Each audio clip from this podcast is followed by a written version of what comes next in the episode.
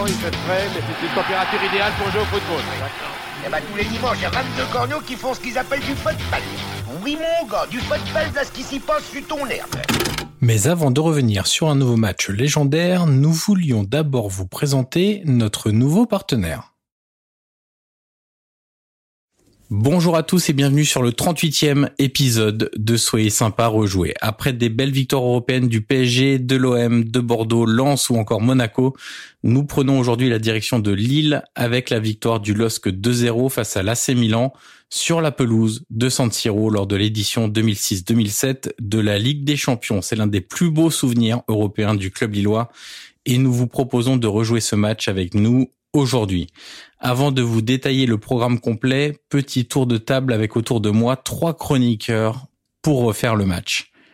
Numéro 10 de Genside, il a les mêmes initiales qu'un international français aux 22 sélections, mais il est malheureusement plus ces soirées-là que Stopira. Bonjour Yannick Merciris. bonsoir, bonsoir à tous. Analyste vidéo et podcasteur, il a lui aussi les mêmes initiales qu'un international français aux 10 sélections, champion du monde même, mais il a préféré le banc de touche au terrain. Bonjour Florent Tognetti. Salut Johan, salut à tous. Comme joueur, il avait la qualité technique d'un numéro 10, l'élégance d'un milieu de terrain et le sens de l'anticipation d'un libéraux. Il était donc une colonne vertébrale à lui tout seul. Il est aujourd'hui consultant sur Téléfoot, la chaîne, et on est ravi de l'accueillir. Bonjour Mathieu Bodmer. Bonjour à tous. Et notre hôte du jour, il est journaliste, podcasteur et grand fan de la GIA, vous le savez. Ce soir, nous allons donc parler d'un grand joueur, buteur, passeur, ultra polyvalent comme il les aime. Non, désolé Johan, ce n'est toujours pas Laurent Blanc, mais bel et bien Mathieu Bodmer. Bonjour Yoann Crochet, bonjour à tous. Merci Yannick, bonsoir tout le monde. Alors vous en avez l'habitude, à chaque fois que nous revenons sur un match, on débute toujours par rappeler un petit peu de contexte pour bien situer la rencontre. Et si on parle de contexte, lors de ce match entre Milan et Lille, il faut évidemment rappeler la phase de groupe de la Ligue des Champions, le groupe H où Milan et Lille étaient opposés avec l'AEK Athènes et Anderlecht. Euh, alors, on va rappeler rapidement les, le déroulé puisque Milan-Lille, c'est au final le dernier match, la sixième journée de cette phase de groupe. Il y a eu cinq matchs avant et euh, Lille pardon, avait son destin entre les mains, mais quand même devait garder un coup d'œil sur Anderlecht Athènes puisque si l'AEK s'était imposé contre Anderlecht, l'AEK serait passé devant Lille, Milan étant déjà qualifié. Milan avait fait tourner, on y reviendra tout à l'heure avec euh, avec Florent. Donc ils n'avaient pas leur destin entre leurs mains du coup. Bah, il fallait au moins, ouais, non, c'est vrai, il fallait au moins gagner à, à Milan et puis après espérer que l'AEK ouais, ne gagne pas. Il fallait faire mieux que l'AEK Athènes, quoi. Ouais, en gros, c'est ça, ça, Mathieu. Oui, tout à fait. Okay. Il, il fallait pas que Athènes gagne et que nous nous gagnions. Alors, premier match de cette phase de groupe, Anderlecht-Lille, un partout avec un but de Fauvergue à la 80e. Lille-Milan 0-0. On va y revenir, Florent, puisque là, je parlais de d'un Milan qui avait fait tourner lors de la sixième journée. Mais lors du match aller, c'était le Milan, euh, le 11 classique, on va dire, et Lille avait tenu tête au Milanais. Oui, alors euh, je pense que Mathieu pourra nous en dire plus que moi parce que moi j'ai pas pu revoir euh, revoir ce match, mais c'est vrai que voilà il y a pas mal de personnes qui vont dire et on va l'évoquer après le fait que le Milan sur le match retour avait pas mal fait tourner, comme ils avaient d'ailleurs euh, pas mal fait tourner lors d'un lors d'un exploit de Bordeaux, donc on avait rejoué il y a quelques temps, ils avaient fait pas mal tourner, mais c'est vrai qu'à l'aller euh, c'était euh, c'est ce que un supporter lillois d'ailleurs que que Mathieu connaît bien, puisque c'est Julien Momont qui m'en a parlé aujourd'hui, qui m'avait dit qu'à l'aller, c'était la grosse équipe euh, du Milan qui, leur avait fait face. Mathieu, du coup, euh, au final, tu retiens le, match à Milan parce qu'il y a la qualification et, c'est évidemment euh, sur le plan de l'émotion quelque chose d'important, ou tu te dis en tant que compétiteur, le match peut-être le plus fort qu'on a fait, c'est peut-être à l'aller justement contre la grosse armada du Milan? Non, obligatoirement, on va revenir comme le match retour, même s'il manquait quelques joueurs. Il y avait quand même des joueurs sur, la pelouse, il n'y avait pas l'équipe type, mais, mais il y a eu la qualif. On était le premier club français à avoir gagné dans ce stade. Et puis, et puis amener Lille en huitième de finale. Donc c'est un moment fort et, très important pour notre génération au LOSC. Moi, j'ai une question. Tu sais, quand euh, souvent les, mecs ils disent euh, on veut jouer les gros matchs, etc., machin. Toi, tu étais content ou tu étais un peu déçu de, de la compo de, de Milan? Ou tu avais juste rien à foutre, tu voulais juste gagner? Non, moi je voulais me qualifier. Euh, ouais, donc tu t'en foutais, ils avaient qu'à mettre les gamins, tu t'en foutais. Toi. Ce qui comptait, c'était de se qualifier. quoi. C'était pas notre problème. Je vais pas dire que ça nous a arrangé sur le coup, parce qu'après, il faut jouer. C'était quand même Milan, même si euh, voilà, ils avaient fait tourner un petit peu. Il y avait quand même des, des, des beaux noms quand même dans cette équipe. Il faut, oublier qu'il y avait des gens comme Pierlo Inzaghi qui avaient, qui quand même démarré. C'est pas, pas n'importe qui au niveau mondial dans, dans le football. C'était pas l'équipe titulaire du, du, match aller, mais voilà, nous, on a fait un bon match et on a, on a réussi à gagner quand même. Lors de la troisième journée, Lille décroche sa première victoire contre l'AEK Athènes 3-1 avec des buts de Robaille, Gigax et Jean de Makoun. Ensuite, une défaite au retour en Grèce 1-0. Et ce qui donne encore une possibilité de se qualifier, c'est le fait d'accrocher Anderlecht, de ne pas perdre contre Anderlecht. Donc, euh, match euh, Lille-Anderlecht 2-2 avec des buts de Demwingi et Nicolas Fauvergue. Avant donc cette sixième journée, ce match ultra décisif face au Milan.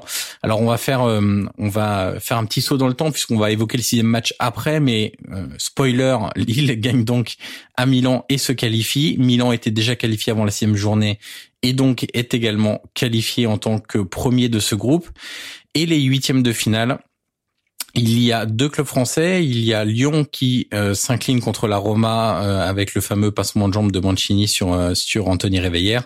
Oh, c'est celui-là là. Oui, c'est la même année. J'ai mal aux j'ai mal aux yeux, dire français. Et et Lille s'incline deux fois contre Manchester en huitième de finale, avec notamment, je sais pas si tu as revu les images, Florent, mais sur le match, à, enfin c'était pas à Lille, du coup c'était à Lens, le, le, le petit petit but de renard d'un certain Ryan Giggs. Oui, c'est le, fameux coup franc très vite joué, c'est ça? Ouais. je sais pas, je sais pas si c'est un but de renard ou, ou, une arnaque. Entre Comment tu le qualifies toi du coup? Bah, Nous, sincèrement, on s'est fait voler. Euh, faut dire, faut dire la vérité. On j'ai revu les images en plus la semaine dernière avec la chaîne justement par rapport à un reportage que tu as rien de faire. Et c'est vrai qu'on, même si je m'en rappelais, c'est vrai que c'était flagrant quand même la discussion qu'a Giggs et il y a un autre joueur à côté, je me demande si c'est pas Wayne Rooney qui parle avec l'arbitre et l'arbitre, grosso modo, lui dit Alors Tony Silva, il est en train de, il est en train de passer le mur. Il n'y a pas de coup de sifflet. À l'époque, c'était obligatoire, surtout à cette, distance-là, de, siffler, etc. On perd un zéro là-dessus. Ah, je dis pas qu'on serait qualifié, mais ça aurait changé la donne quand même. Le Milan de son côté s'impose difficilement contre le Celtic en huitième et puis ensuite le Milan va dérouler puisque c'est l'année où Milan remporte et se venge entre guillemets de la finale de 2005 perdue contre Liverpool. Milan s'impose contre Liverpool encore en finale cette fois 2-1 avec notamment un but du dos de Pippo Inzaghi, euh, voilà traditionnel but de Pippo Inzaghi en Coupe d'Europe euh, et remporte donc la Ligue des Champions 2007. Messieurs, on va rentrer dans ce match Contre le Milan, euh, Flo, euh, le Milan se présente donc avec un 4-4 de losange. Euh, ouais, c'est presque plus à, à, plat sur ce match finalement. En tout cas sur la première mi-temps. Ouais. C'est Brocchi est quand même à droite.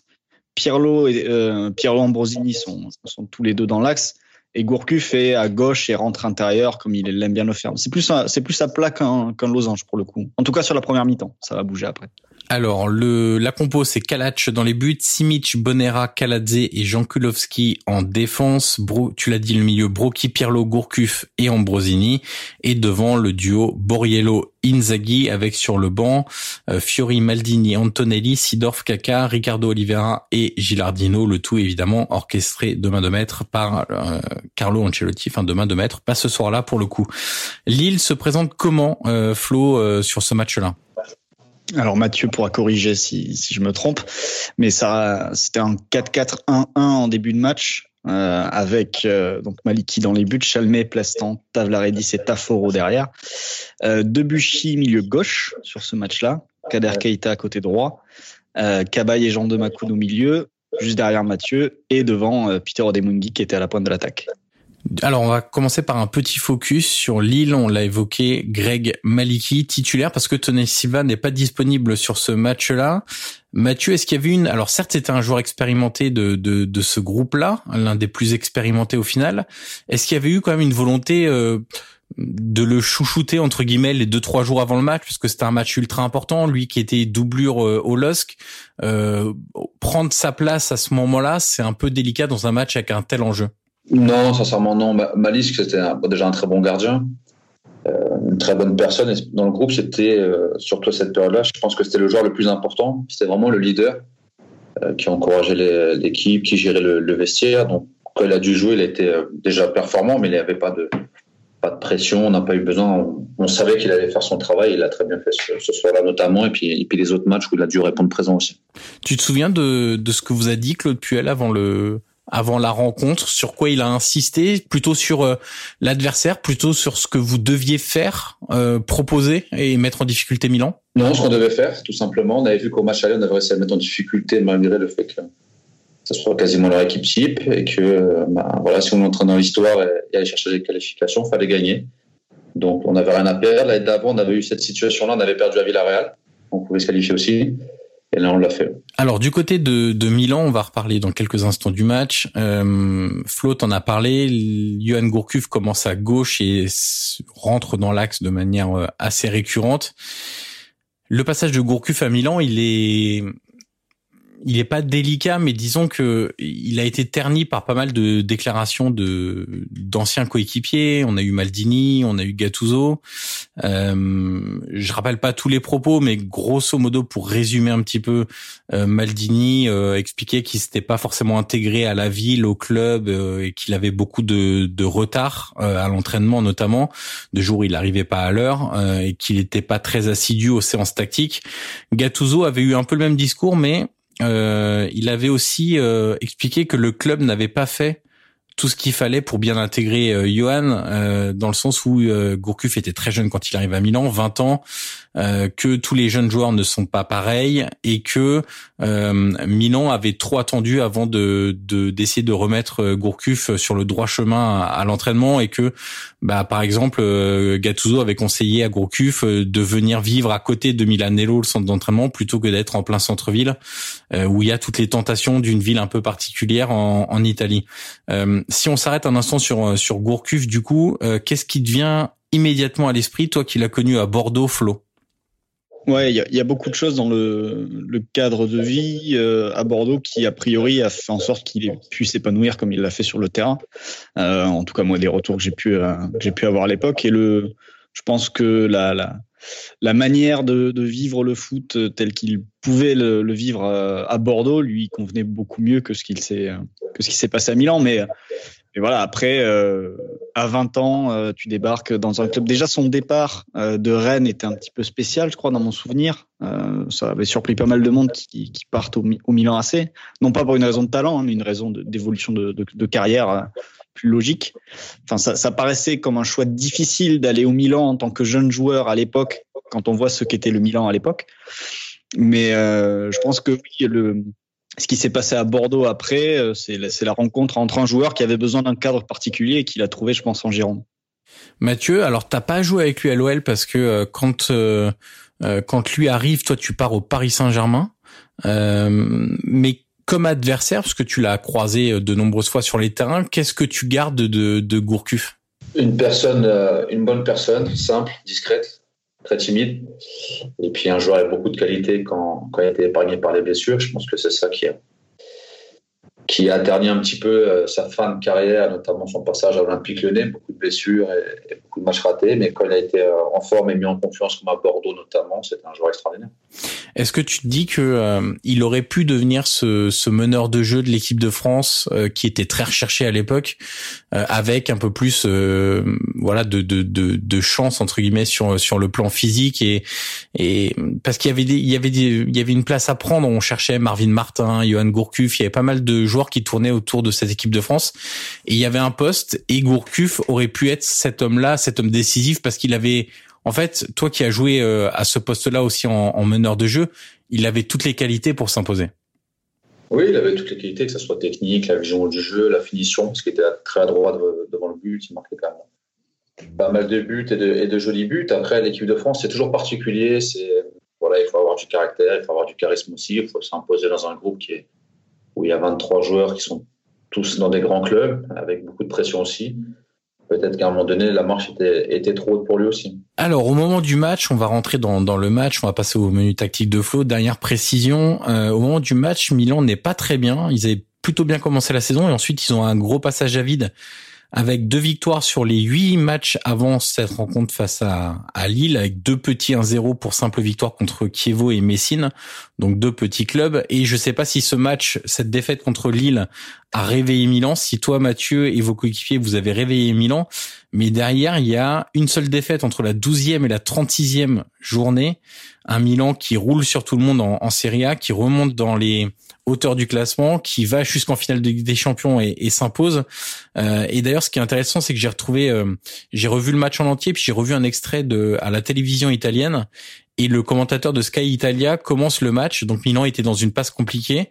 Il commence le, le direct par le Milan ne peut pas s'habituer il ne le veut pas, il ne peut pas penser que la médiocrité est devenue son style. Donc c'est quand même assez violent quand on repense au Milan d'Ancelotti. Euh, Flo, justement, euh, on parlait de, de médiocrité et d'une équipe qui faisait pas forcément le jeu. Euh, dans ce match-là, dès le début du match, c'est Lille qui prend l'initiative du jeu.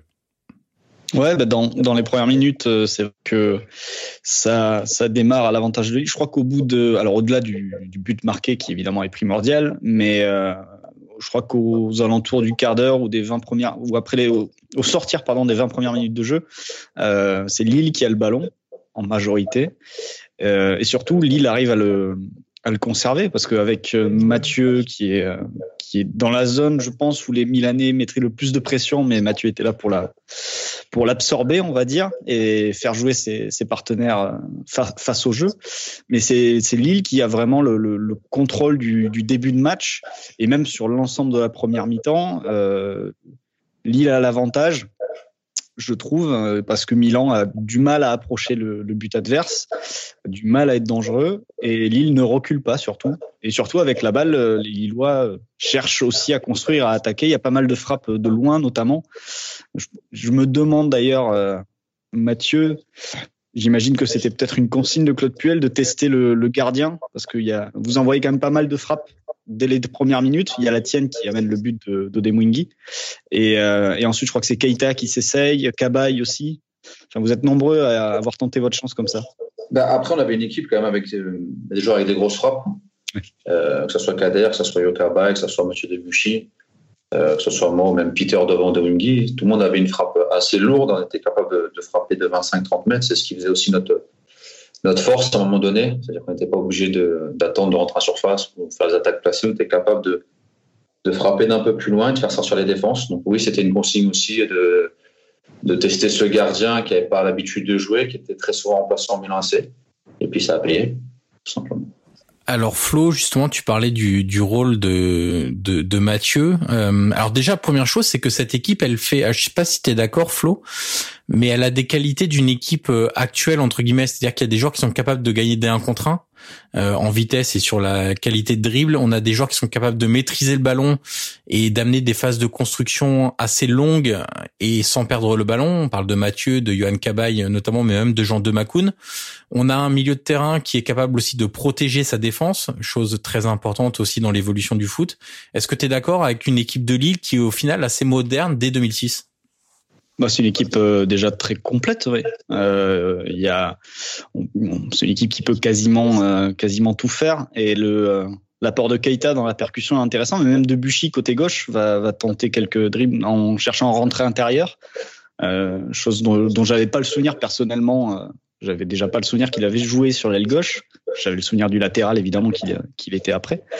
Mais non, c'est une équipe qui, qui sait faire pas mal de choses. Et euh, c'est une équipe aussi qui réussit, euh, notamment grâce à Mathieu d'ailleurs, à contrôler Pirlo, qui en fait sur la première mi-temps est sans doute la seule source de danger du Milan entre lui et, et Inzaghi. Puis tu as tout le côté intensité aussi, tu vois, genre qui est assez moderne, tu vois. Que Puel, euh, on l'a souvent aussi critiqué pour ça, que c'était un, un coach qui demandait beaucoup à ses joueurs, etc. Mais ce côté, euh, bah, d'ores et déjà, tu vois, en 2006, de demander euh, un pressing, une intensité comme ça, c'est typiquement ce qu'on voit aujourd'hui partout. Donc c'est euh, dès le début, c'était euh, c'était un vrai truc. Pour toi, Mathieu, c'était plus euh, c'était plus facile parce que t'es pas celui qui court le plus normalement. Donc le fait d'avoir autour de toi plein de mecs qui couraient comme ça, c'est j'ai envie de dire c'est c'est j'imagine beaucoup plus agréable. Mais qu'est-ce que ça change pour toi en fait tactiquement? Bah, après, ouais, c'est les stats, il faut regarder, mais à l'époque, on courait beaucoup devant, en fait. Moi, je faisais plus de 11 km par match. Donc, okay. des, des, stats de milieu défensif parce que je devais, voilà, je touchais beaucoup le ballon devant, mais j'avais un rôle à la, on n'avait pas le ballon d'aller faire le pressing, et puis après, je me plaçais sur le milieu défensif. En l'occurrence, là, c'était Pierrot sur ce match-là. Mais, mm. mais, sur tous les matchs en, en, général, quand il y avait une pointe basse, c'était moi qui devais m'en occuper. Donc, Et puis l'attaquant fermait entre deux centraux, donc on avait beaucoup d'allers-retours côté droit, côté gauche, donc on courait quand même beaucoup. Mais après, c'est vrai, pour revenir sur ce que vous dites, je pense qu'on était une des premières équipes en France, en tout cas dans, cette époque-là, à jouer avec beaucoup d'intensité, euh, beaucoup de transition, beaucoup de récup de balles, et puis ça, allait vite. En deux, trois passes, on pouvait traverser le terrain. Et on était capable de, répéter les efforts. On travaillait beaucoup la partie athlétique avec, le pendant, pendant plusieurs années. Et quand on était à, à 100% tous de nos capacités physiques, c'est vrai que c'était beaucoup plus facile sur le terrain. D'ailleurs, on était comme un, il y a des matchs où c'était un rouleau compresseur pour les équipes à détester jouer contre nous, parce que ça n'arrêtait pas tout de, courir, de, rentrer dedans pendant tout le match. Et puis après, quand on avait le ballon, vu les qualités des joueurs, ça déroulait. Est-ce que c'est là où tu as pris le plus de plaisir dans ce type d'équipe-là? Est-ce que c'est à ce moment-là où toi tu, tu, tu, kiffes le plus sur le terrain? Non, ça, en fait partie évidemment, parce que c'est des bons souvenirs. Mais après, à Lyon ou à Paris, je me suis retrouvé dans des équipes avec euh, qui avaient beaucoup de possession de balles. J'adorais aussi être un joueur de, possession. J'étais capable de le faire aussi. Mais voilà, c'était deux périodes différentes. Se retrouver dans une équipe où ça, il y avait beaucoup de verticalité. L'île voilà, c'était très, très vertical. Ça allait très, très vite. Comme l'avez dit, les Kader, sur ce match-là, il n'y avait pas Michel Bastos, mais normalement, il jouait c'est lui qui jouait à gauche. Hmm. Quand vous avez des Bastos et Kader Kaita devant vous, c'est beaucoup plus facile de, de les trouver. Alors Flo, on va revenir justement, tu as commencé à l'évoquer, le rôle clé de, de Mathieu dans ce match-là, à la fois avec ballon évidemment, et puis aussi sans ballon pour être euh, dans la zone de Pirlo et, et le gêner au maximum dans la construction du, du jeu et du danger euh, côté Milan. Ouais, bah, en fait, euh, je trouvais, en, en, revoyant le match, je me suis dit que pour, pour un joueur comme Mathieu au milieu, ou aussi et aussi pour les, les, les deux défenseurs qui étaient Plestan et Tavlaredis avec Inzaghi, euh, pour moi, Pirlo et Inzaghi, c'était les deux principaux dangers du Milan sur ce, sur ce match. Sur la première mi-temps, en tout cas, les autres vont rentrer en jeu en deuxième, par contre. Et en fait, je me disais, ce sont deux joueurs où si tu leur laisses une seconde, ils peuvent te punir. Une ou deux secondes, c'est terminé. Et euh, Pirlo avec une ouverture et Inzaghi parce que bah, une ou deux secondes, il va passer dans ton dos, il va les marquer. Et je me disais que les deux joueurs, disons physiquement, n'en imposent pas trop mais je me dis que mentalement, ça doit être quelque chose qui nécessite une concentration de tous les instants presque, parce que faut pas lui laisser, euh, pas lui laisser 10 mètres, faut pas lui laisser 5 mètres, sinon l'ouverture, par exemple, pour parler de Pirlo, elle, part et derrière c'est danger pour la défense, quoi. Oui, c'est une, certitude que ça soit Pirlo, c'est pour ça que moi j'essaie de défendre un maximum sur lui pour soulager aussi mes milieux de terrain derrière. Et puis après que ça soit Tablaridis ou, ou Plestan qui était euh, qui était sur Inzaghi avec un registre différent parce qu'Inzaghi c'est pas quelqu'un qui va dribbler, c'est pas quelqu'un qui est, est, rapide, qui est grand, mais il est embêtant, il est toujours bien placé. À la du hors jeu, il est voilà, même en tombant, il est capable de frapper. Donc vous devez être concentré tout le match euh, dans un registre différent de, des autres attaquants que vous pouvez affronter. Mais sur ce match-là, il y a eu, je crois Inzaghi met, il met une barre, je crois si je dis pas de bêtises, il a une autre situation, mais, mais, mais dans l'ensemble ils l'ont plutôt bien tenu tu finis plus fatigué nerveusement au niveau de, de, la concentration que ça a nécessité, notamment dans ton rôle sur sur Pirlo, à toujours devoir regarder où il était quand tu n'avais pas le ballon, ou est-ce que tu fatigues, euh, tu finis pardon plus fatigué physiquement par les 11 km que que as fait? Non, physiquement parce que mentalement non. En fait, c'est des habitudes. Nous, on avait beaucoup de, de principes de jeu. On était, euh, c'était bien huilé ce qu'on faisait, même quand on défendait.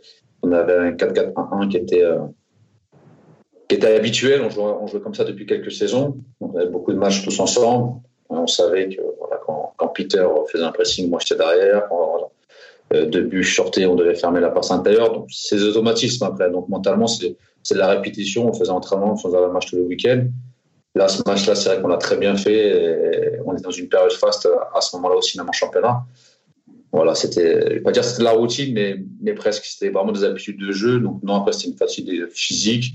Mais sur ce match-là, je me souviens même pas avoir été vraiment fatigué. Je pense qu'on était tellement dans l'excitation et la joie de, euh, de jouer un match comme ça qu'on ne sent plus grand-chose. Ouais, et puis quand tu, tu mènes rapidement comme ça, je pense que les efforts, tu les fais plus facilement aussi. Parce que tu es, devant, tu rien enfin, as tellement de choses à te défendre que je pense que tu les sens moins aussi, les, kilomètres, etc. etc. Oui, tout à fait. Et puis quand, quand voilà, vous êtes à 15-20 minutes du, fait peut-être de, de, se qualifier pour un huitième de finale historique pour des jeunes joueurs comme nous qui, on était encore en apprentissage à la Champions League, même si c'était la deuxième fois qu'on a joué, on était par rapport aux joueurs qu'il y avait en face, qu'il avait déjà gagné et autres.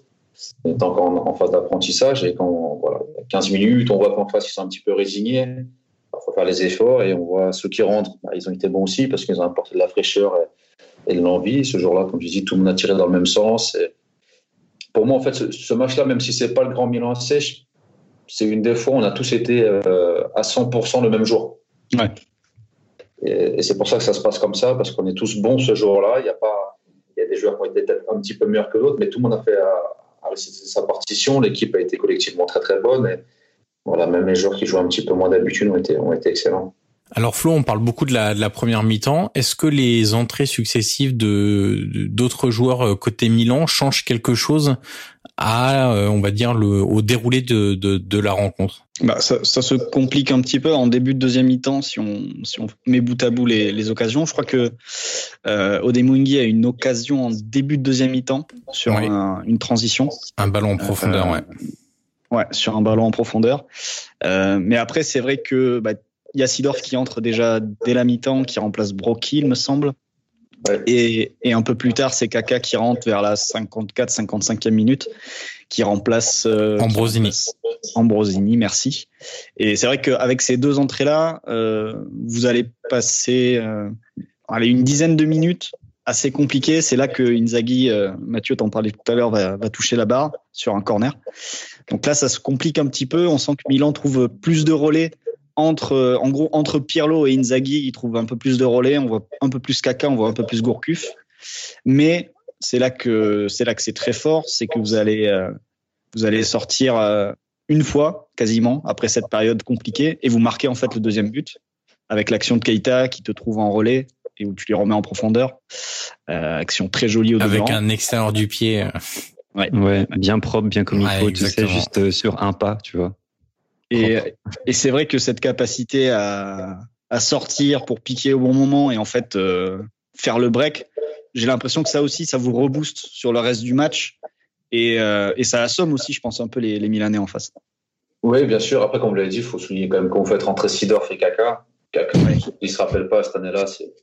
Bah, je vais pas dire c'est lui qui fait gagner Milan. C'est Bah si, c'est lui. Il est ballon d'or d'ailleurs, non, la fin de Ouais. l'année Mais, Ouais. mais voilà, quasiment tous les matchs à élimination directe, c'est lui qui fait les différences. Il était vraiment dans une année euh, extraordinaire, une puissance incroyable. Puis bon, Sidorf, pour ceux qui ne le connaissent pas aussi, on va peut-être rappeler le club et la carrière qu'il a fait. Donc, sans manquer de respect à Brocchi et Ambrosini, c'était deux joueurs d'un autre calibre. C'était vraiment des joueurs de, de classe mondiale. Et puis quand il rentre, il commence à faire la différence un petit peu. C'est vrai qu'il trouve plus de relais. C'est un petit peu difficile. Mais après, nous, on savait que défensivement, on était capable de, de tenir 45 minutes en défendant. Parce que d'ailleurs, on avait des gens solides. Au milieu de terrain, ça travaillait beaucoup. Donc, c'était pas un souci. Et puis, on savait justement, euh, ce qui a changé, c'est que quand vous avez Brocchi, Ambrosini, qui sont des joueurs à vocation un petit peu plus défensive, vous faites rentrer Kakassidor, ça défend un peu moins, ça attaque mieux. Ouais. Mais ça défend un peu moins, notamment sur les transitions. Et sur le but, c'est ce qui se passe, c'est une récupération. Et puis après, Kader fait, fait une grosse partie du travail, un bon 1-2, il termine bien l'action. Mais, mais voilà, sur la fin du match, on a piqué plusieurs fois parce qu'à la fin, on peut, on peut gagner plus amplement. Mais euh, on savait qu'en défendant, on aurait des situations, dans tous les cas. Donc, euh, il y, a, eu 5-10 minutes, oui, ils ont eu deux, trois situations, on s'est regardé. Et puis quand on a vu, euh, même sur le terrain, qu'il y a eu la barre, deux, trois, il, y a, une frappe, je crois, juste à côté, ou une tête juste à côté, on se regarde, on dit c'est pour nous aujourd'hui. On a un peu la réussite, on sait que ça va passer. Euh, moi, je trouve qu'on est passé un peu vite quand même sur une action. Celle où euh, Peter, il doit te la donner. On est d'accord qu'il doit te la donner 100 fois, celle-là. C'est pas normal. T'en penses quoi? Là, tu vas me dire non, c'est pas grave, etc. Sur Non, le non, moment, tu lui maudis, c'est- sûr. C'est grave pour ceux qui ont revu les images, je sais pas si ça a filmé, et sur le terrain, je l'ai traité. Et- et bah, bah, parce qu'on a deux contre un et que s'il lève la tête, il me décale ses buts. Bah, je pense que c'est but parce qu'il n'y a plus de gardien. Euh, après, je peux tirer à côté, on sait jamais, mais, il y, a- y y un deux contre un à jouer et, et en fait, il lève pas la tête, il part dans son truc. Après, c'est un attaquant. Non, en plus, il est sur son mauvais pied. Tu vois, il est obligé de se contourner pour tirer du gauche. C'est très bizarre ce qu'il fait. Et voilà. Bon, bon ça n'est pas gagné. Ça aurait, été, ça aurait été compliqué, mais, mais comme on se qualifie derrière, bon, c'est passé un petit peu incognito. Mais c'est vrai que sur le coup, j'étais fâché parce que ce que je lui avais dit, c'est voilà, moi, quand j'arrive devant le gardien, je te fais croquer, et puis là, tu me fais pas croquer. bon, après, c'est c'est un attaquant de pointe. On, on- on connaît parfois l'égoïsme un peu de, de certains attaquants. C'était ses qualités. Il a marqué déjà le premier but en plus. Sur ce coup-là, après, m'a juré qu'il m'avait pas vu, ce qui est possible aussi. Mhm. Et puis voilà, on est passé à autre chose, mais c'est vrai que c'est mon père. Flo, on parlait de justement de, de Peter Odemwingie, c'est un attaquant qui participe très peu au jeu, qu'on peut presque comparer un peu à Moussasso dans l'époque euh, Garcia à, Lille, qui marque des buts, qui fait beaucoup d'appels en profondeur, mais c'est pas un attaquant de euh, qui va te permettre de euh, forcément garder haut ton équipe, qui va conserver le ballon, qui va jouer en appui remise. C'est plus quelqu'un qui va tout de suite se projeter vers la profondeur. Ouais, vrai finisseur. Et c'est là aussi que c'était un bon complément à Mathieu qui était capable de le, de le lancer, puisque c'est lui qui le faisait croquer, pas l'inverse. Euh, et, euh, et aussi, euh, ouais, non, c'était. Euh, je pense que tu as fait le tour en fait. J'ai pas grand chose à rajouter, mais c'est vrai que c'est un joueur qui en, en Ligue 1 a eu quelques périodes très fastes et qui manquait peut-être de régularité. Mais c'est vrai que ces périodes fastes, il a. Moi, j'ai souvenir de, de séquences où il était capable d'enchaîner des buts sur 3, 4, 5 matchs d'affilée et puis après de s'éteindre. Je sais pas si c'est une irrégularité euh, chronique ou un manque de, un manque de constance.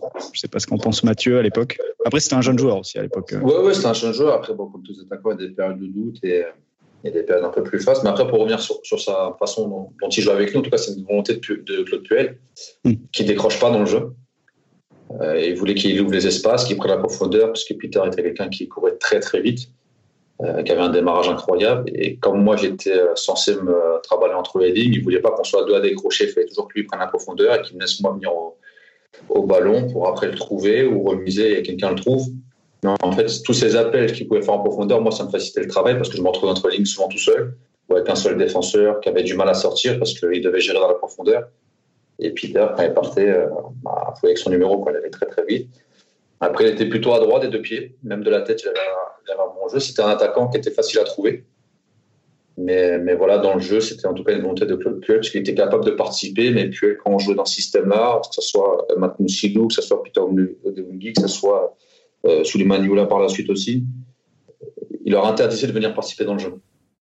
Mais messieurs, avant de continuer, nous arrivons à la mi-temps de notre épisode.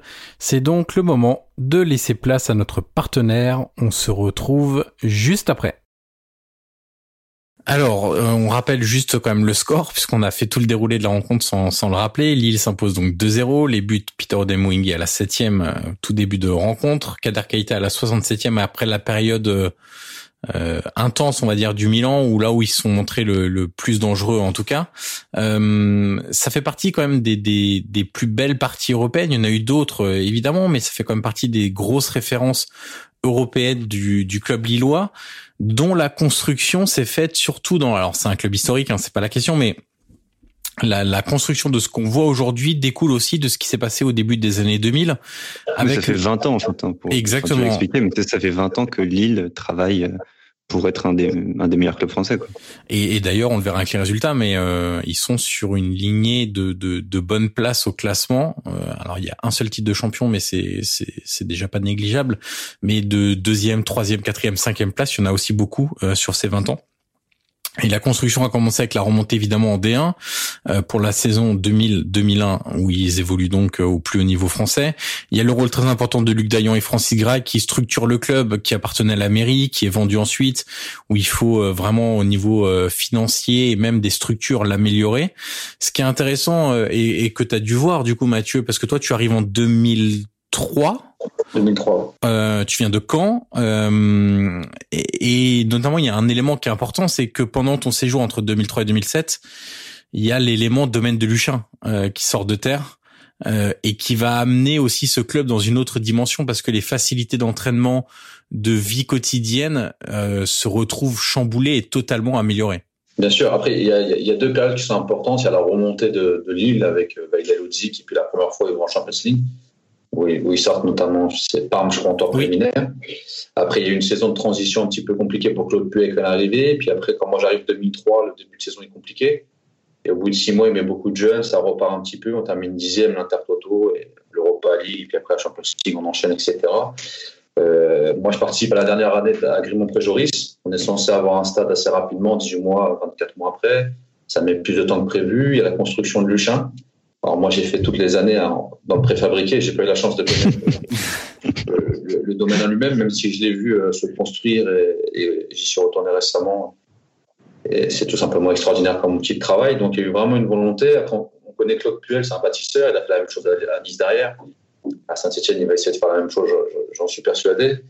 Voilà, il aimait bien toucher un petit peu à tout dans, dans un club, alors que ce soit le stade, que ce soit les plans du centre d'entraînement, que ce soit l'effectif, le management, les, les, transferts, etc.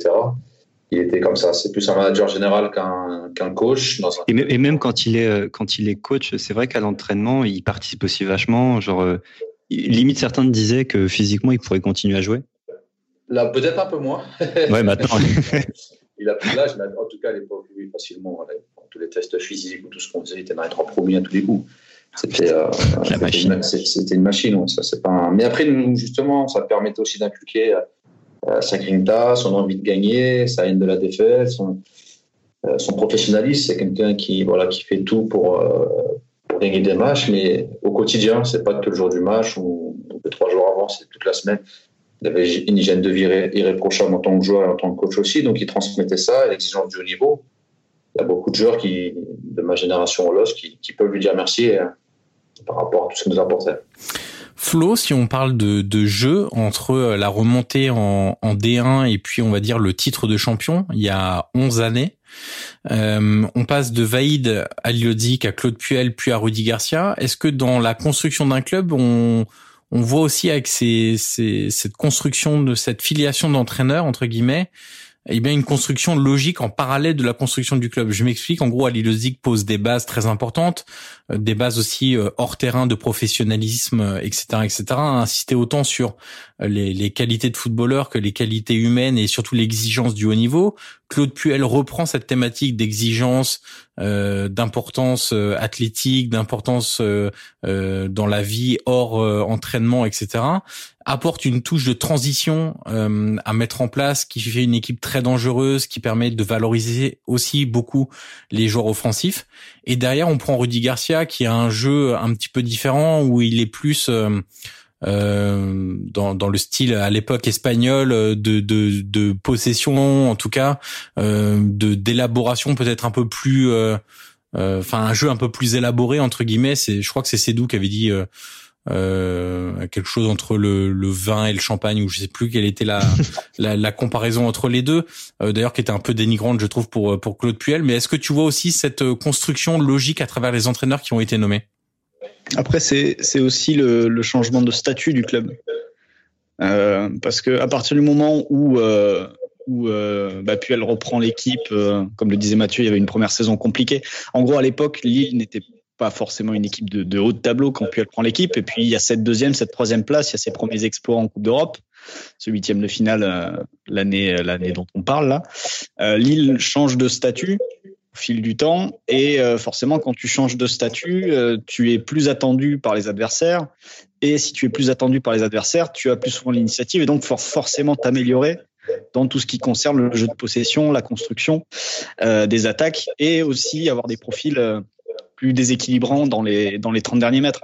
Donc je pense aussi que c'est euh, je sais pas si c'est une question de l'entraîneur ou si c'est une question de l'évolution classique d'un club qui euh, bah, quand il va remonter, il va construire sa base euh, sur une défense solide en général, en tout cas la plupart du temps ils font ça.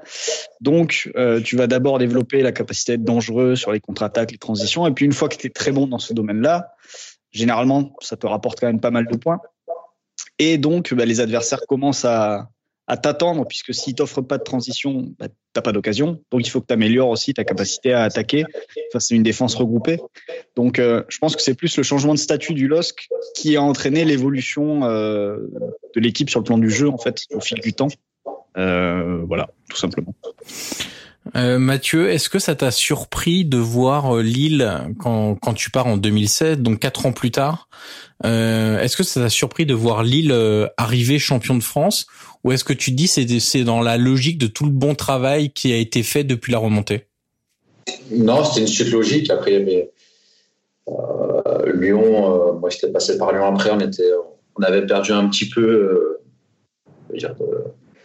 Pendant sept ans, Lyon dominait vraiment le football français. Ça avait perdu un petit peu. Puis après, c'était Bordeaux, c'était Marseille. Donc, ça commençait à, à, se remélanger un petit peu. Il y a une donnée qu'il faut prendre en compte, c'est que quand on part de Lille, euh, pour la plupart, ça rapporte énormément d'argent au club. Ouais. Euh, donc, évidemment, il faut la construction de chien la thermie, il y a le stade, il y a plein de choses. Mais il y a l'investissement sur des joueurs aussi. Ils ont un effectif qui est compétitif.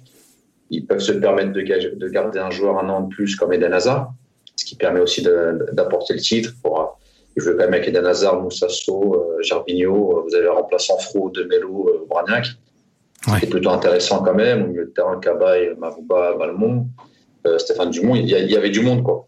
Donc, ils étaient capables financièrement de, de garder. C'est ce qu'ils ont fait d'ailleurs. Et puis, quand, quand ils ont eu le titre, il y, a, il y, a, des joueurs qui sont partis.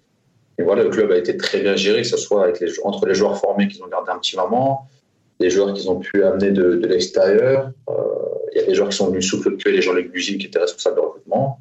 Il y a des joueurs où c'est Rudy Garcia qui les a amenés. Donc, c'était pour moi, ce team, c'est un peu la finalité de, comme vous l'avez dit, même de Walid de 10-11 ans de, de, très bon travail dans, dans, ce club, avec notamment Michel Sédou en, en, président, qui a grandi petit à petit, qui a gravi euh, les échelons et qui a eu la récompense avec même euh, plus qu'un titre, parce qu'il y a la Coupe de France aussi, donc un, un double.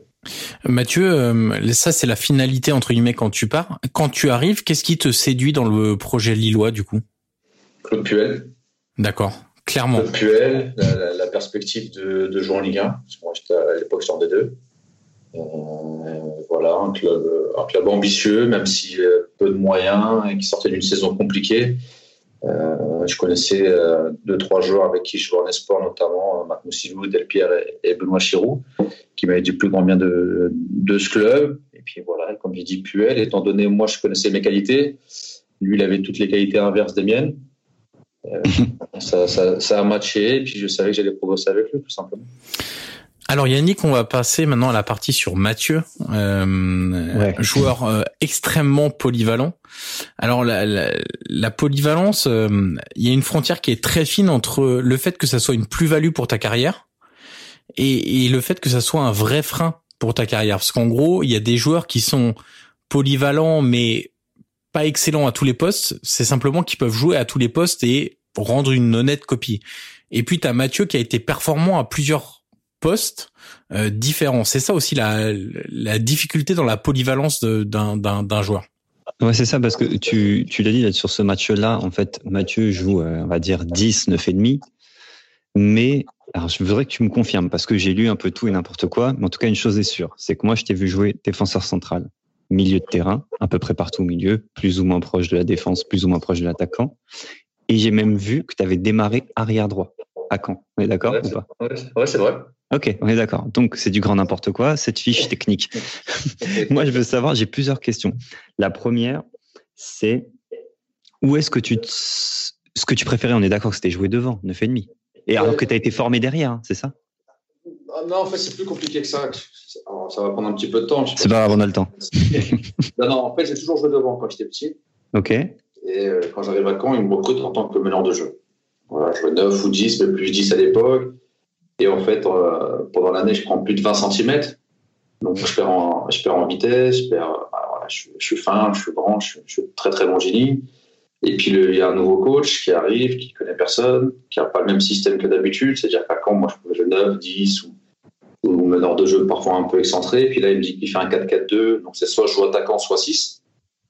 Euh, okay. Je écoutez, coach, moi, j'ai voilà, pris 20 cm, jouer devant, j'en avais plus, mais là, j'ai perdu en vitesse. Euh, musculairement, je suis pas prêt, donc c'est 6, sachant que j'avais pas une grosse VO2, donc euh, une grosse endurance. Au bout de 2-3 matchs, il me met derrière, il me dit, ouais, je te vois bien de central. Ouais, j'avais déjà joué un petit peu. Jeune, ça, ça me dérangeait pas trop, un match ou deux, mais pas tout le temps. Et en fait, je fais un ou deux matchs, ça se passe plutôt bien. Il y a le directeur du centre, Nasser Larguet, qui vient me voir, qui me dit écoute, moi, je serais toi, je réfléchirais à jouer derrière sur la longue durée, parce qu'en pro et en réserve, il n'y a personne. À l'époque, il n'y avait pas de U19, hein, c'était U17 CFA directement. Okay. Il n'y a, a, a, pas grand monde, et moi, je serais toi, je, voilà, je, je progresserai sur ce poste-là et je m'inscrirai dans la durée. Je pense qu'il y a une porte de sortie assez rapide. Et effectivement, il ne s'est pas trompé, parce que 12 mois après, je m'entraînais avec les pros. Ouais, donc as, en fait, à ce côté, en fait, tu es obligé d'être un peu, un peu tactique déjà avant l'heure en disant bon, écoute, si je veux percer, euh, que je dois mettre un peu de côté ce que ce que je kiffe, mais c'est c'est bizarre de se dire. Euh, moi, je me demande, genre, tu vois, tu me dis ça me dérangeait pas trop. Est-ce que ta polyvalence, est-ce que t'as pas été trop gentil dans ta carrière? Il y a plein de joueurs qui disent non, moi c'est mort, je joue pas là. Euh, je parle d'un 6 qui a boycotté l'équipe de France et qui est revenu là récemment, qui s'appelle Adrien Rabiot. mais tu vois, qui a boycotté en disant c'est mort, moi je veux pas jouer là. Au PSG, il disait non, non, non. Est-ce que toi t'étais trop gentil en disant bah je joue, on verra bien? T'es peut-être trop collectif déjà? Non, oui, bah après moi c'est un sport collectif et j'adore que les sports collectifs. J'ai beaucoup de mal avec les sports individuels. Est là. Mhm. Mais euh, trop gentil, je ne sais pas, parce que j'avais un caractère. Il y a des fois où c'était une lutte, hein, notamment avec Claude Puel, où je ne voulais pas jouer derrière, puis il me faisait jouer derrière, là, j'avais pas le choix. euh, notamment à Nice ou, ou, même à Lyon, surtout à Lyon. Euh, je ne voulais pas, on avait des bras de fer, et puis au final, il m'a fait jouer, c'est mon employeur, c'est mon coach, donc je dois respecter. Voilà, j'aime tellement le foot, je suis respectueux des gens qui sont au-dessus de moi à la hiérarchie, et mhm. que pour le bien de l'équipe, si on a besoin de moi à tel ou tel poste, j'y vais. Après, des postes que je maîtrise mieux que d'autres. Euh, comme vous l'avez dit, j'ai démarré à droit, mais là, c'était plutôt un concours de circonstances. Mais ça m'a permis de jouer plutôt en pro, de démarrer plus vite. Et voilà, j'ai fait trois matchs arrière droit parce que l'arrière droit était blessé. Puis trois matchs étaient plutôt performants. Et le coach, au bout du quatrième match, il m'a dit bah, Je te repasse dans l'axe. Mais j'ai fait un ou deux matchs. Il m'a dit bah, Je vais te mettre au milieu. Voilà, puis il a vu que tu étais doué avec le ballon, il s'est dit bon, je vais peut-être le mettre devant, il peut me rapporter des points. Ouais, non, mais après, voilà, à quand même, ça m'est arrivé de commencer le match def central dans une défense à 3, et si on était mené à 0, d'aller jouer en, 10, quand on égalisait, de repasser en 6, et si on menait 2-1, d'aller en défense. Voilà, c'était dans le même match, je pouvais jouer, euh, faire 3-4 changements de poste, ou quand on avait le ballon ou pas le ballon, ça changeait aussi. Voilà, j'avais le. J'aimais ça.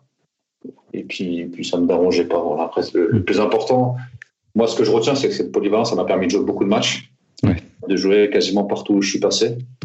Alors après, pas toujours avec plaisir, parce que des fois, j'avais pas envie de jouer derrière, la vérité, elle est là. Mais bon, je l'ai fait à contre-cœur, je l'ai fait en essayant de, respecter mes partenaires et le poste. Mais le plaisir, des fois, c'était pas, n'était pas toujours rendez-vous, malheureusement. Il y a un truc qui est certain, c'est que quand tu parles de polyvalence et que tu parles de performance en même temps, il y a une chose qui est certaine, c'est que ça dénote de l'intelligence de l'intelligence euh, sociale et de l'intelligence euh, QI foot parce que savoir jouer euh, arrière droit, def, def central, milieu, 9,5, etc. C'est pas du tout les mêmes repères, etc. Donc ça demande un truc de dingue et ça on est tous d'accord là-dessus. Toi, finalement, c'est alors je sais que c'est toujours difficile, mais ton, ton, ton meilleur match et ton prime, on dit souvent genre le moment où tu te sentais le mieux, où tu te sentais le plus fort, c'était où en fait? C'était à quelle période? À quel moment? C'est une bonne question. Non, il y, a eu différentes périodes. Après, moi, moi, mon problème a surtout été un problème de régularité. C'est-à-dire que j'ai jamais été performant sur une saison complète, ou deux ans ou trois ans. J'ai été bon trois, quatre matchs, un peu moins bon deux, trois matchs, bon un mois, et le mois d'après un peu moyen. Euh, à Lille, j'ai eu des super périodes. À Lyon, j'ai eu des top périodes aussi. Et au PSG également. Après, à Nice, c'était plus derrière. À Amiens, un peu moins. Mais ah, mais après, tu vieillis aussi. Tu dis, si t'as pas une grosse VO2, etc., tu sens qu'il y a ce physique aussi, peut-être qui flanche et tout machin. Donc, euh, ça, à la limite, ça se comprend un peu plus. Moi, je, je sais que j'avais discuté avec des gens du PSG et euh, je ne sais plus qui, mais euh, on, on m'avait dit, Mathieu, à l'entraînement, c'est le plus dingue. Alors, c'est l'époque où il y avait en plus début des Qataris, donc tu avais quand même déjà deux, trois joueurs sympas. C'est qu'apparemment, l'entraînement, c'était toi, le genre, techniquement, c'était, c'était le plus impressionnant. Après, c'est mon truc, ça, la technique. je sais, tu vas me dire, bon, tu vas pas me dire, ouais, j'avoue, j'étais dingue. Mais apparemment, c'était, euh, c'était un truc incroyable. Enfin, tu vois, tu te sentais mieux avec. Euh, comme j'explique là, en ce moment, je fais beaucoup de fight, beaucoup de, voilà, de, trucs événementiels, caritatifs, comme on veut. Les gens, ils disent, il lui reste quelque chose. il, a quelque chose. Et quand j'explique, je dis, moi, le problème n'a jamais été quand j'avais le ballon dans les pieds. Ouais.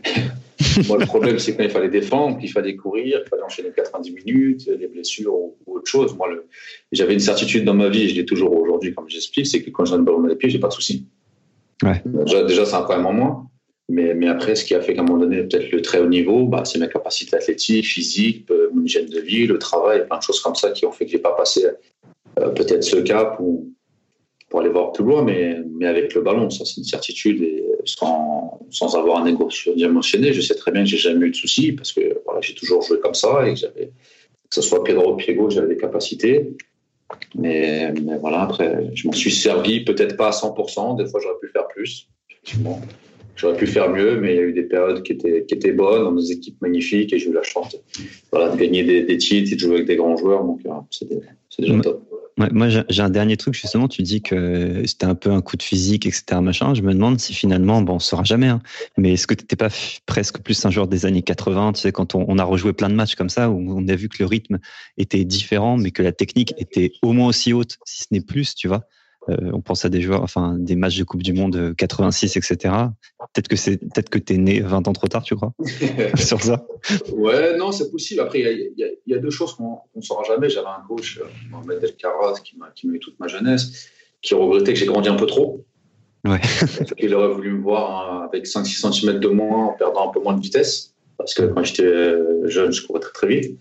La- le fait de grandir m'a. Parce que tu fais changé un peu. 1,90, hein, faut, faut rappeler hein, quand même. Ouais, je fais un 90, je fais plus de 90 kilos aussi, donc bon, Ouais, il faut, faut, faut bouger la carcasse. Des fois, c'est un peu plus compliqué que quand. T'aurais fait un bon handballeur, ça se trouve.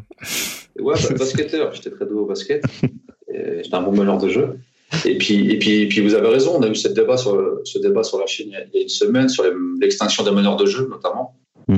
Où on en voit très peu. Et puis, on était, euh, il y avait Benjamin Nivet qui en parlait aussi. On regardait des Ouais. vidéos de, de Rick Helmet, notamment, parce que j'adore ce joueur. Mais c'est vrai qu'aujourd'hui, euh, il n'y en a plus.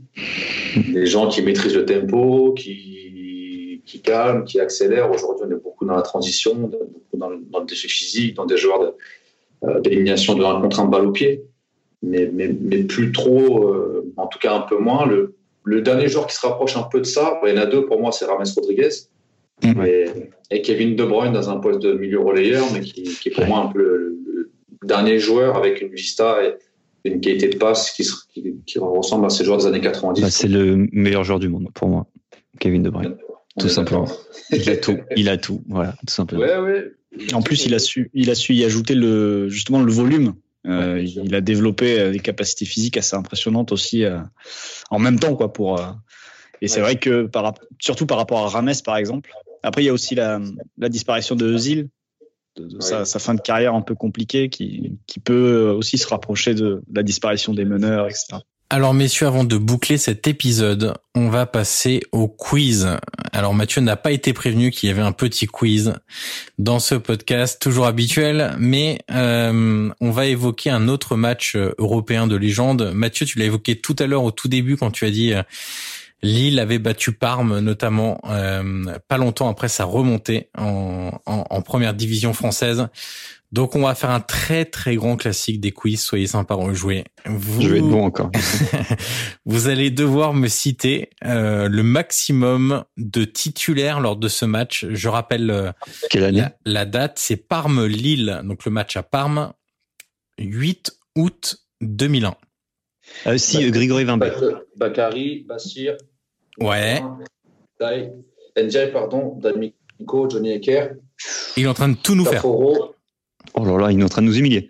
euh, Fichot, Ouais, Famille et je pense Pascal Sigan. oui, bah voilà, c'est terminé. Allez, au revoir. Oh là là là là là, la honte. Ah, ok, il était pas rapide sur le terrain, mais sur le quiz, les gars, il a mis une vitesse là, laisse tomber. C'est exactement ça. Et est-ce que vous avez, alors, est-ce que tu as les trois entrants aussi du coup? Ouh, les trois entrants. Euh, alors, il doit y avoir Jason Boutoil sûrement? Non. Non, il n'était pas rentré.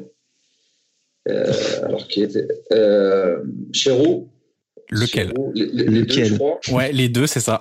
Putain. Deux. Et si c'est pas Boutoil, euh, à l'époque, c'était devant. Être Beck. C'est tout bon, incroyable. C'est Oh exactement ça. Il a Wikipédia, c'est pas possible. C'est euh, c'est un sans Ah, faute. On l'avait- regardé ce match-là parce que j'étais très ami avec Taforo à Caen et je suis arrivé à Lille. Et est-ce que vous avez quelques joueurs de Parme de l'époque? Sensini, Moi, c'était la grande époque, pareil de, de Porte, c'était la belle époque. Sensini, c'est bon. Crespo, Pas il y a Crespo. Thuram Buffon dedans?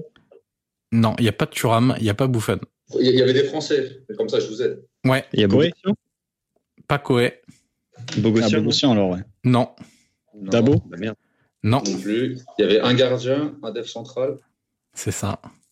Ah, Sébastien Ah, Frey. Frey, Sébastien Frey. ouais. Oui. Ouais, je vous aide, hein, comme ça. Les passes décisives, tu sais faire, euh, Mathieu.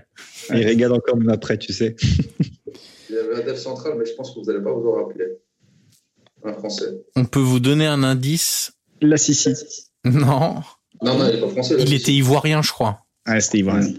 Un indice, un des exclus de la Coupe du Monde 98. Ah, Ah, Jetou. Jetou. Et oui, Jetou. Martin Djetou. Euh, si je vous dis, euh, bah, il y a un, Il y avait un, ba- un ballon d'or derrière. Canavaro. oui, Un- ouais, autre Français euh, au milieu de terrain, mais un peu plus haut. Il est coach. Ouais. Putain. Et mais Mathieu, il est injouable. Ah, Injouable. oui. Non, mais en fait, pour, pour être tout à fait honnête, en, en ce moment, c'est le jeu avec, euh, avec mes collègues. On, on joue qu'à ça. De Téléfoot la chaîne, c'est ça? Non, non, pas obligatoirement, mais Ah. de la vie. Voilà, euh. Les matchs de légende. Soit les matchs, soit les joueurs, soit. des fois- Donc on joue beaucoup à ça en ce moment, donc c'est un peu plus facile. Ah, mais Yohan Miku? Non. Non. Pas Miku? Et, Il est pas là, et je vais, et je vais euh, être obligé de citer un club qui n'a pas encore été cité dans ce podcast, alors que c'est la Oh, règle attends, habituelle. Auxerre. Il a joué à l'AJ Auxerre, ce milieu de terrain. Non, j'ai un doute, on sait pas lui, c'est sûr que non. Champion en 96 avec l'AJ Auxerre. Mais je, je- je crois que dans la liste des 98, il est Ouais, pareil. Ouais. Il est pas prêt. exactement. Il est dedans? Ouais. Ah, j'ai pensé à Diomène, mais c'est pas lui. Non. Mais il est pas, il est pas dedans, justement. Ah, il est pas dedans, c'est ça. Ah, C'est la Mouchi, mais oui. Oui, Ah, oui. Sabri Lamouchi. La Mouchi, bien sûr, évidemment. Et en trouvable facilement, je vais vous en faire deux. Euh, un attaquant qui est passé par Monaco, un peu plus loin dans sa carrière. Un Ah, attaquant Divayo. Oui. Marco Di Vaio.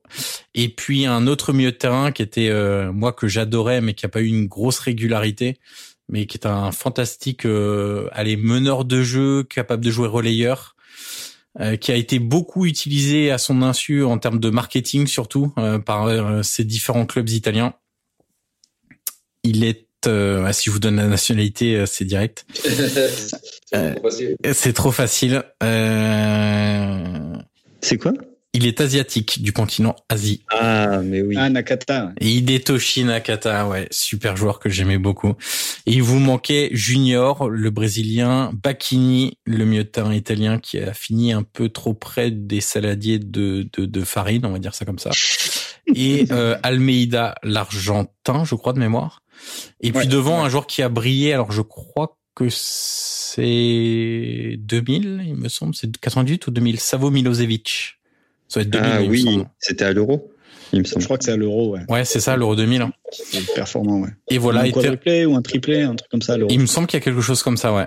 Et entre en jeu Apia Marchioni et Patrick Mboma, une vieille connaissance aussi du football euh, français.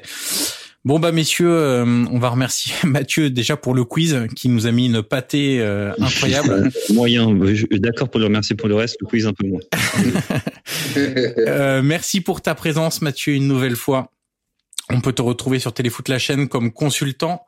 Euh, et puis Five, euh, apparemment. Donc, euh, si vous allez faire un petit five, normalement, euh, Mathieu sera là, prêt à régaler. Exactement. est prêt à faire des C'est passes D. compliqué, là. Les jours qui arrivent avec eux. Oui. Ça un peu. Mais sinon, on y est régulièrement. Et puis euh, merci Yannick aussi, merci Flo et on se on se retrouve pardon donc très vite pour un nouvel épisode de Soyez sympa rejouer. À très vite. Salut. Salut.